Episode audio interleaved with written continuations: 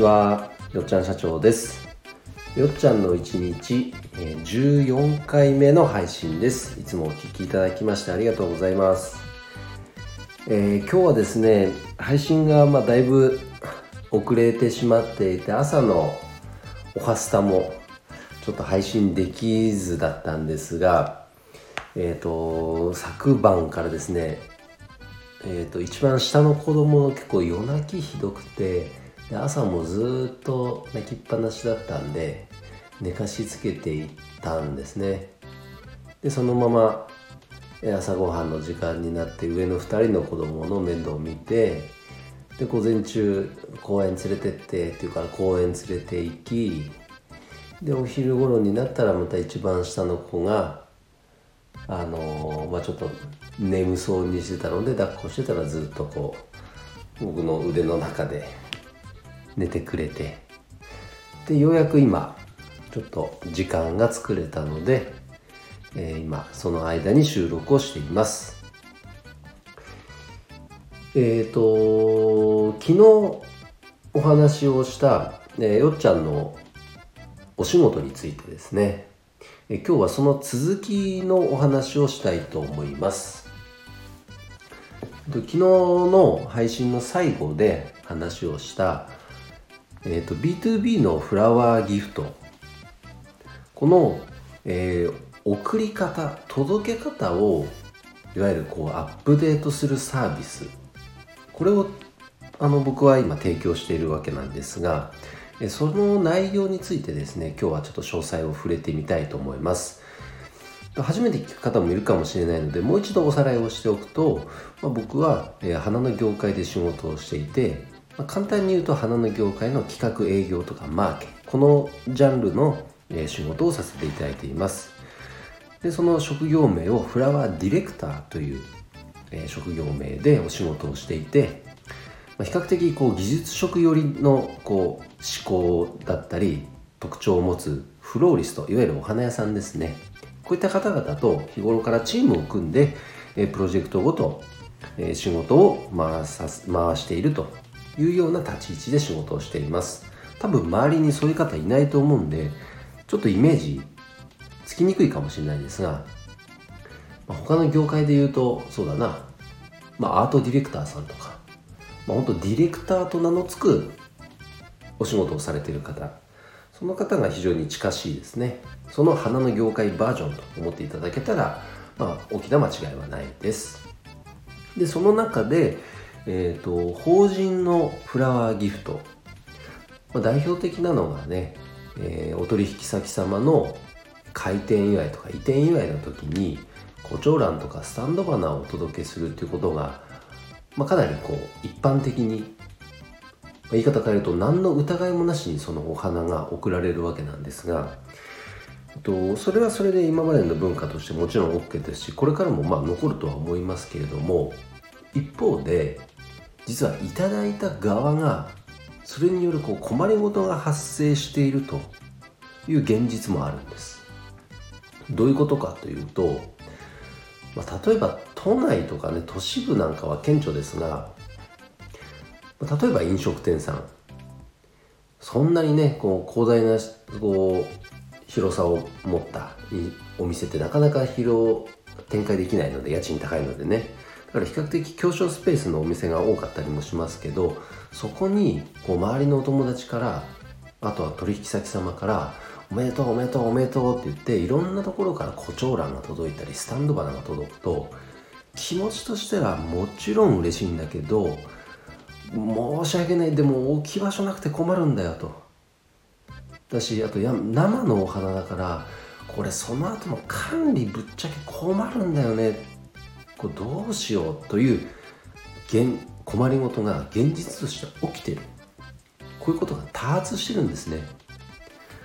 ただいただいた側とすると周りの皆様からの、まあ、おめでとうっていう気持ちだからそれに対してどうこうはやっぱり言えない。何も言えない。じゃあその矛先はどこに行くかというと実は花屋さんに向けてそのいろんな言葉がね飛び交ってるケースがあるんです。例えば、ひどいのは持って行って即持ち帰ってくれって言われるケースも実はあります。もしくは一旦受け取りはするけど翌日にはすぐ撤去してくれ。という言葉が飛び交ったり。あとブランディングなんかを結構徹底してるお店にそのブランディングに合わないお花を持っていってしまった場合もう即持ち帰ってくれと。こう言われてしまうケースも実はあるんですよね。お花いただいたことがある方であれば実は、まあ、ぶっちゃけ気持ち嬉しいんだけどちょっと困っちゃったなっていうケース、まあ、そういった経験おありの方もいないでしょうかね、うん、だからこれは花の業界としても無視できない現実だと僕は思っています。なぜかというとの場合によってはもうすでにお祝いのお花はお断りですと事前にアナウンスする方すらもいるわけですよ。だからこのまま放置しておいたらお花以外のものこれのせんこの選択肢を、えーとまあ、どんどん選ばれてしまう。この選択をどんどんしてしまうお客様が放置しておいたら増えてしまうんじゃないかと思ってますね。だってお花を送ったら困るんですもん。でもそこに送る側としても何の疑いもなく送ってるっていうところに花の業界として若干こうあぐらをかいてしまってるんじゃないかなという気もしてます、うん、花屋さん側からしてみてもこの実際にお持ちした時にこれこのまま届けちゃっていいのかなって正直ね感じることだってあるわけですよ。だからこのままこの文化が続くっていうことはちょっと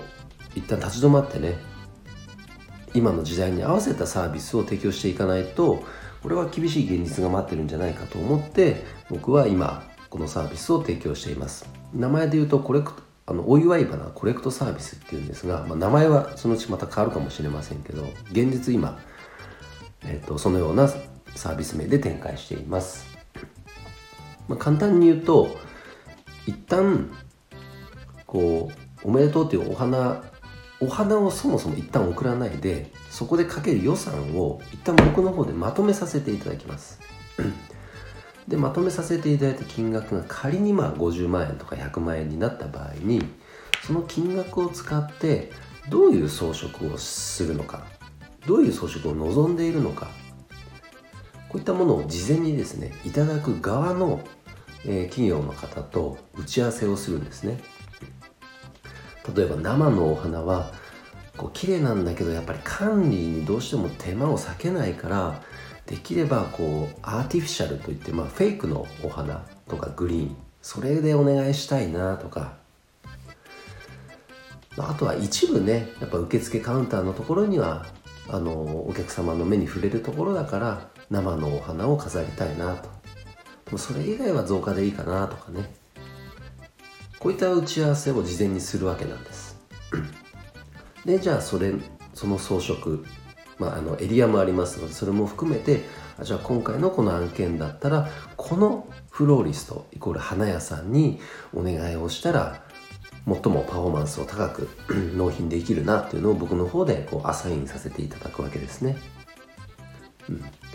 で随時私の方でこう受付をしてその取りまとめ状況というのをお客様とも共有をしてで最終的に集まった金額ではいじゃあこうしましょうっていうのを、まあ、装飾をさせていただくと。いうのを今展開しています。実際にご利用いただいたお客様から本当喜ばれていて先日はですね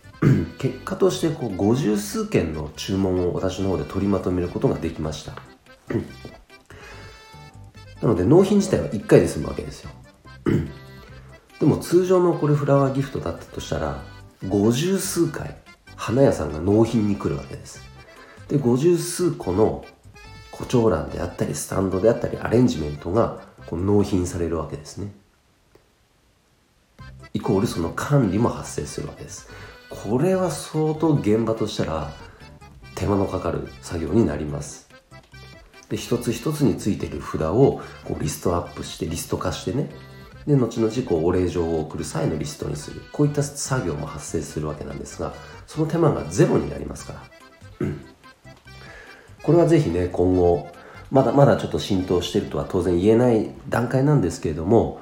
徐々にこう実績がついてきてますのでより多くの方にご利用いただきたいと思っています。で花屋さんにとってもこれは展開していけば営業ツールとしてね活用して展開していけばやっぱり皆さんに喜んでいただけるサービスなので花屋さんにとっても当然喜ばしいことです。またこちらのね詳細はあのリンクも貼っておきますがぜひ一度覗いていただけたら 幸いです。今日は よっちゃんが実際に展開しているお仕事で今一番こう力を入れていること そのサービスの内容について、えー、触れてみました、えー、よっちゃんの一日、えー、今日は14回目の配信でしたが、えいいねって思っていただいたりよっちゃん応援するよと思っていただけた方は、えフォローしていただけると嬉しいです。